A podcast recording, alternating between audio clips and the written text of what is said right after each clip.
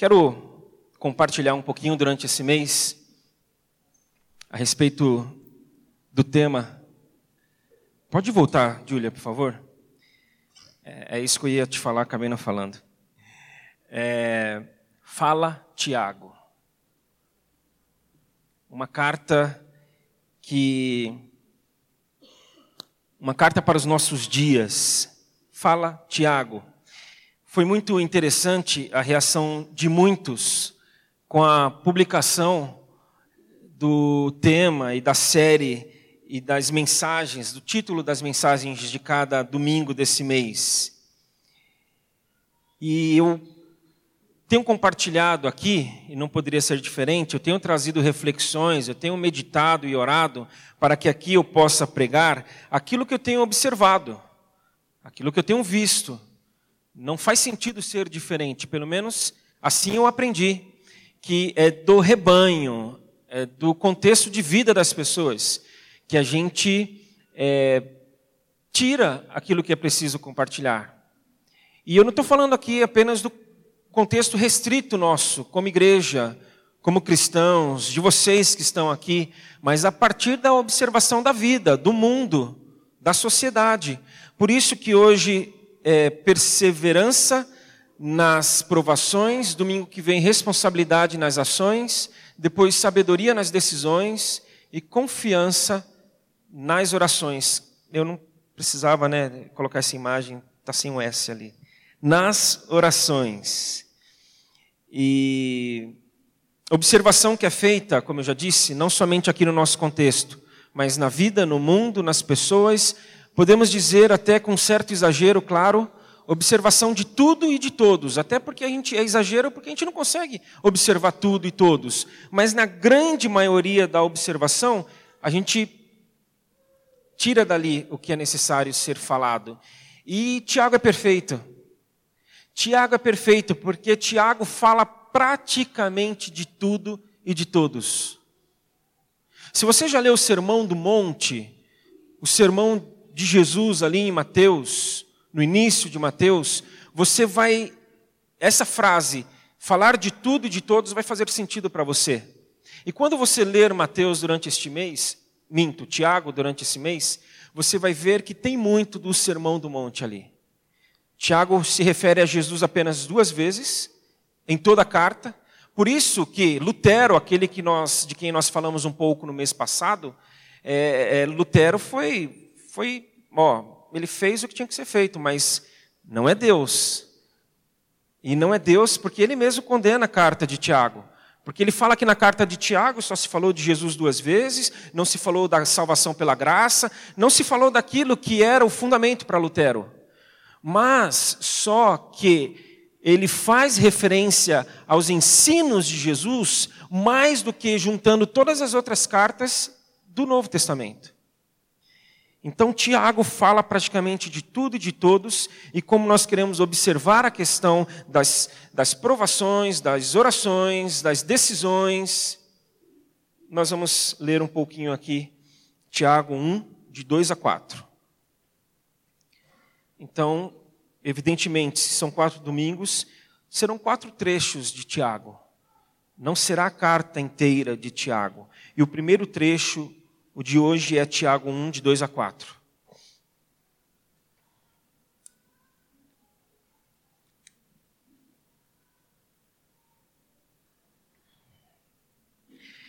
Diz: Meus irmãos, considerem motivo de grande alegria o fato de passarem por diversas provações, pois vocês sabem que a prova da sua fé produz perseverança, e a perseverança deve ter ação completa, a fim de que vocês sejam maduros e íntegros, sem lhes faltar coisa alguma.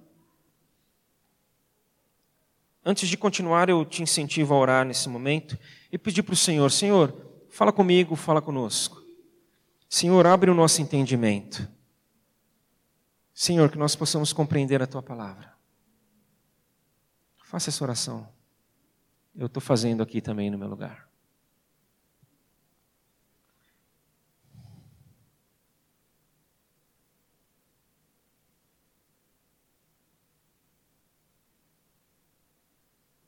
Amém. Amém. Ainda falando nessa leitura da vida que a gente deve fazer, antes de voltar para o texto, porque já lemos, então a gente está saindo um pouquinho do texto agora, e antes de voltar para ele, eu queria firmar três estacas a respeito da vida.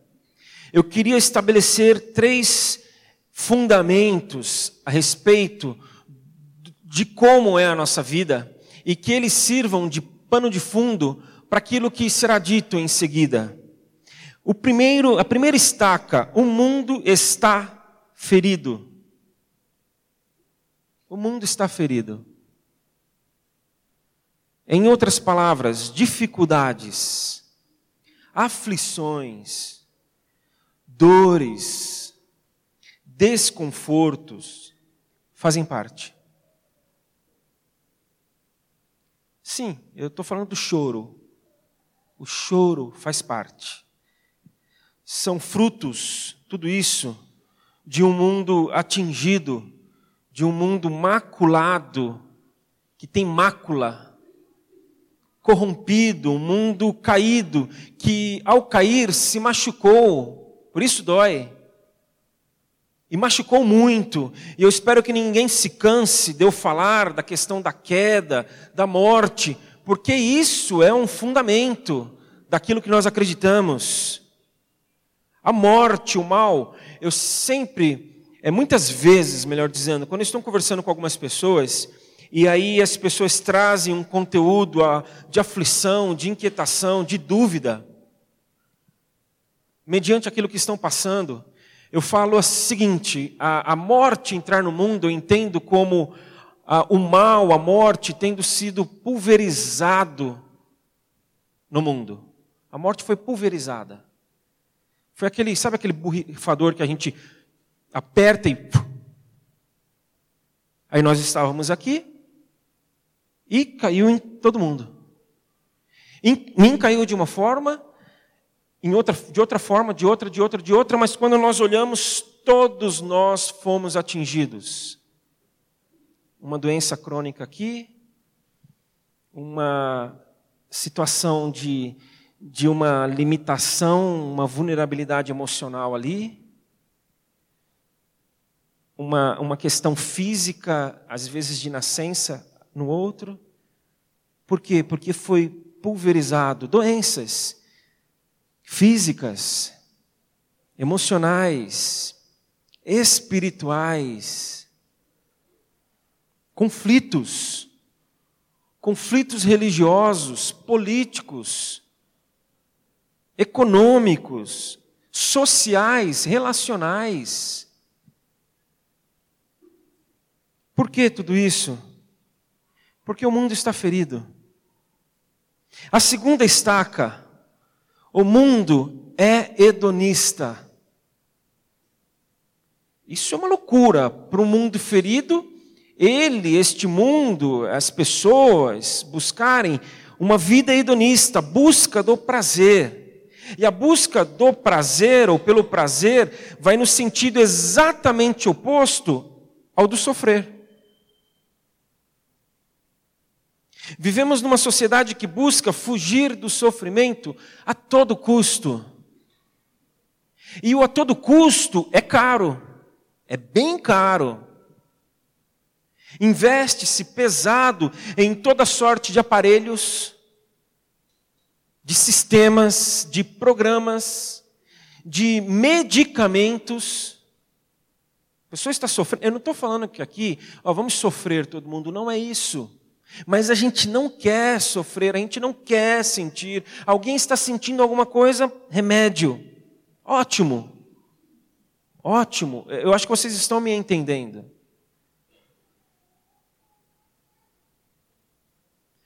Tudo para que possamos sentir prazer e nos livrar do sofrimento e da dor.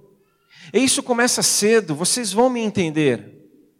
Quando uma criança cai, ela se machuca, ela começa a chorar e chora porque está doendo.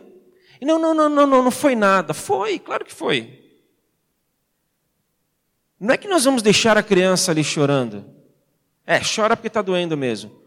Chora até passar. Não é isso, mas nós não queremos ver a criança, o nosso filho, sofrendo. Não pode.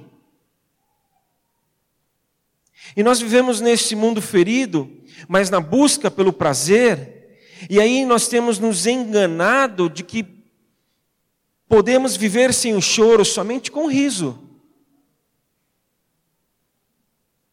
E aí vamos para a terceira estaca. A igreja vive nesse mundo. Você juntou os pontos aí já? A igreja vive nesse mundo.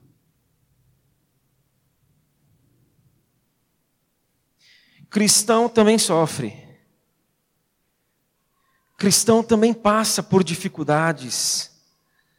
Também chora.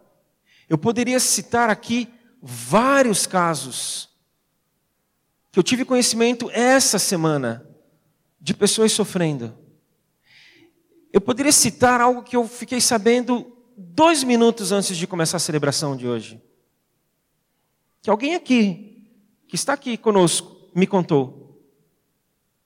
Porque cristão também passa por dificuldades, e o problema é que, justamente por vivermos também neste mundo, porque a gente vive nesse mundo, não existe, conforme o professor que eu tive, pastor Irlande, a espiritosfera. A gente se converte, se entrega a Cristo, Ele nos resgata, nos salva, e aí nós vamos para a espiritosfera. Nós estamos aqui, mas não estamos aqui. O que existe é a atmosfera. Mas, por vivermos aqui, a ideia do hedonismo também respingou na gente. Não foi somente o mal que foi pulverizado e fomos atingidos. Houve uma outra pulverização, um outro que também foi jogado em nós, que é o egoísmo, e pegou na gente.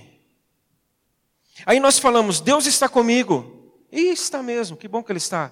Por isso que Ele fala que quando nós passamos pelo vale sombrio, Ele vai estar conosco. Porque Deus está comigo, Deus está contigo, Deus está com a gente.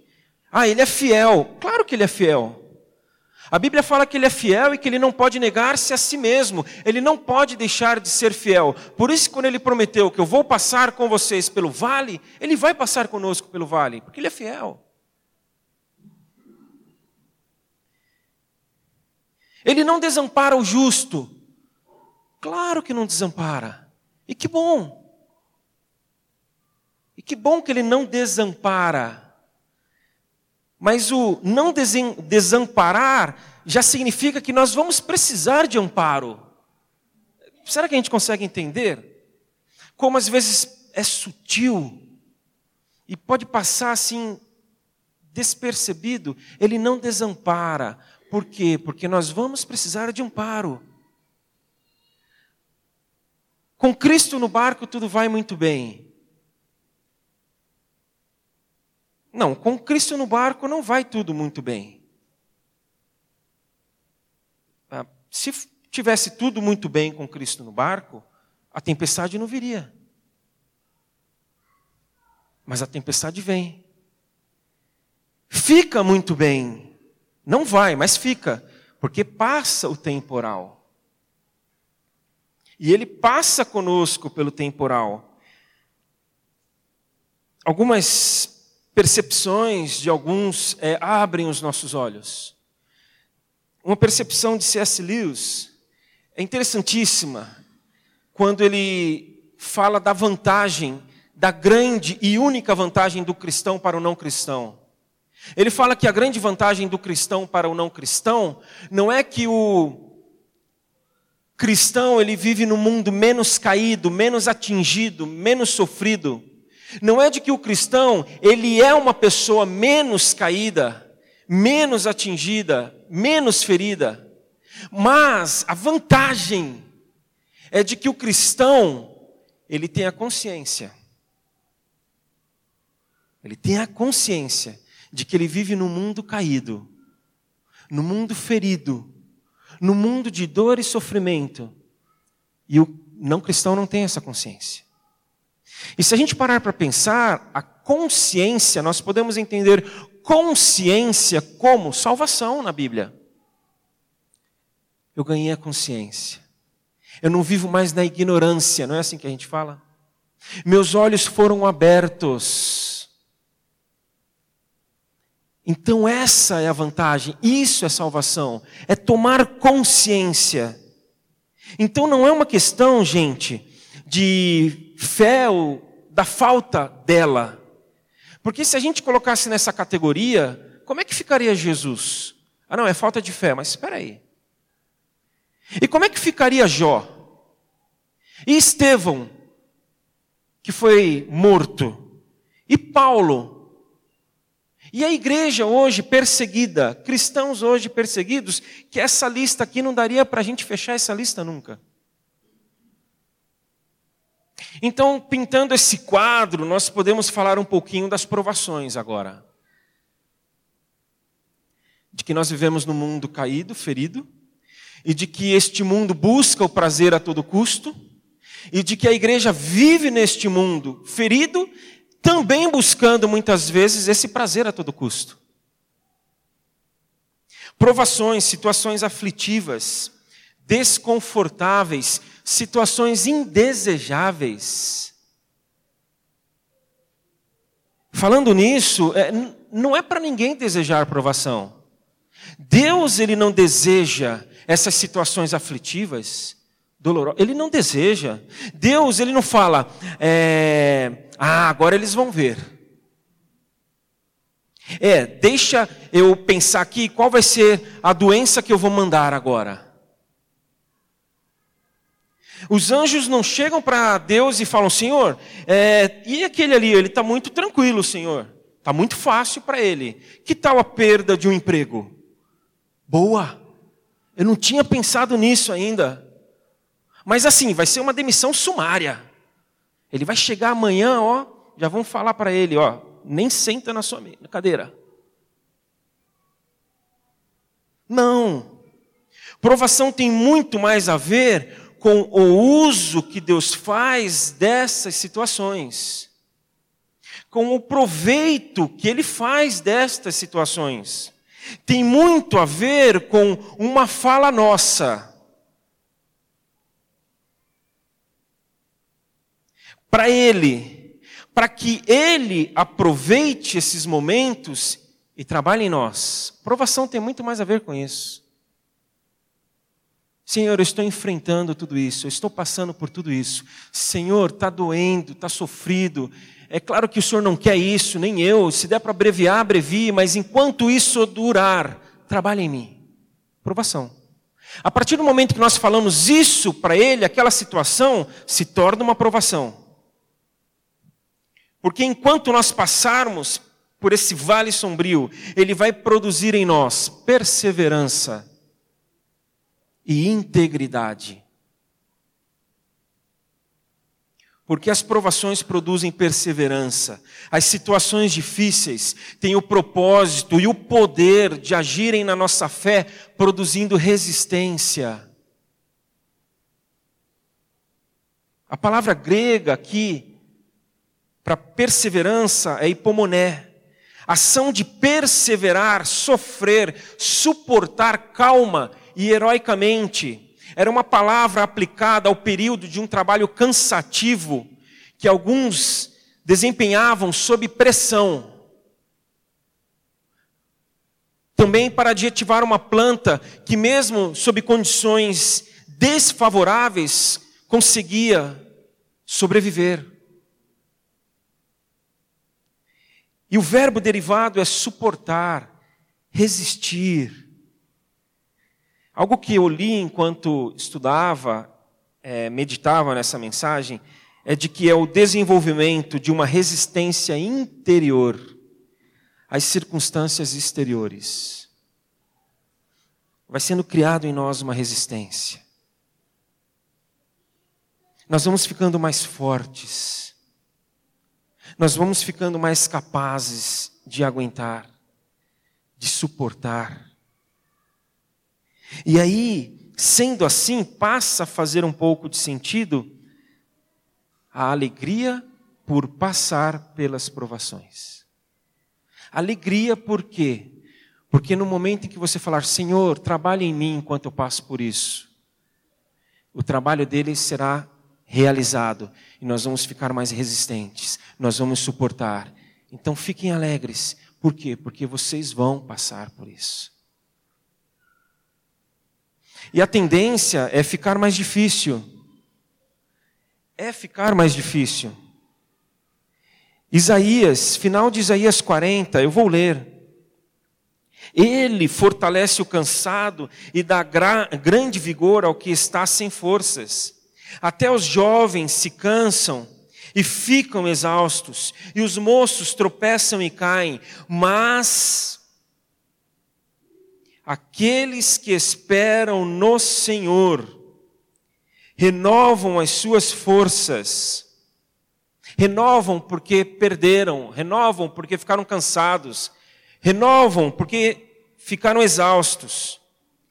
Voam alto como águias, correm não ficam exaustos, andam e não se cansam. E aí eu li Yancey, quando Yancey me colocou contra a parede e me deu um soco no estômago. Ele falando que vai ficar mais difícil. Por quê? Porque o texto aqui fala de voar. Depois ele fala de correr. Por fim, ele fala de andar. Vai ficar mais pesado. Vai ficar mais difícil.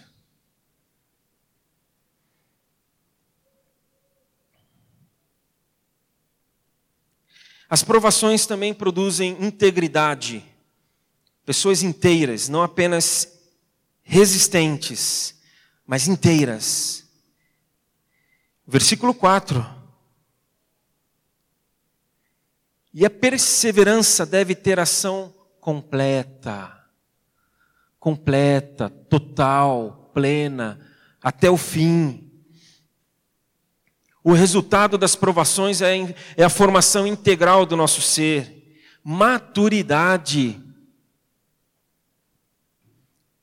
crescimento com equilíbrio, sem faltar nada, ou, pelo menos, diminuindo a cada aprovação os buracos que nós temos, as lacunas que ainda existem. Nós vamos mais uma vez para as crianças. Falamos das crianças quando nós não queremos que elas caiam. E quando elas caem, nós não queremos que elas se machuquem. E quando elas se machucam, nós não queremos que elas chorem. E aí nós tentamos protegê-las. Não queremos que sofram, que enfrentem, que se machuquem, que comecem aos poucos a lidar com essa vida, com esse cenário que é cruel. E as mordidas na escola, né? E os empurrões que eles começam a levar, a gente fica apavorado. A gente quer morder também, né? Essa semana minha sobrinha, uma delas, apareceu com um olhinho roxo, levou um tranco. Aí eu fui lá falar com ela. Oi, tudo bem? Tá, não sei o quê. Quem foi o menino? Ela, Luca. De que ano que ele é? É do terceiro A, e falou lá, série. Eu posso ir lá falar com ele? Ela, pode. Nós não queremos, nós queremos proteção de tudo e todos, como se isso fosse possível. Aí eu pergunto: se nós tentarmos, se nós cairmos neste erro, nesse grande equívoco, essas crianças, elas vão crescer? Elas vão amadurecer? Elas vão criar resistência? Se tornarão é, adultos inteiros? integrais, completos, sem lhes faltar nada. Ou faltará, mas não faltará muitas coisas. Ou essas crianças continuarão crianças.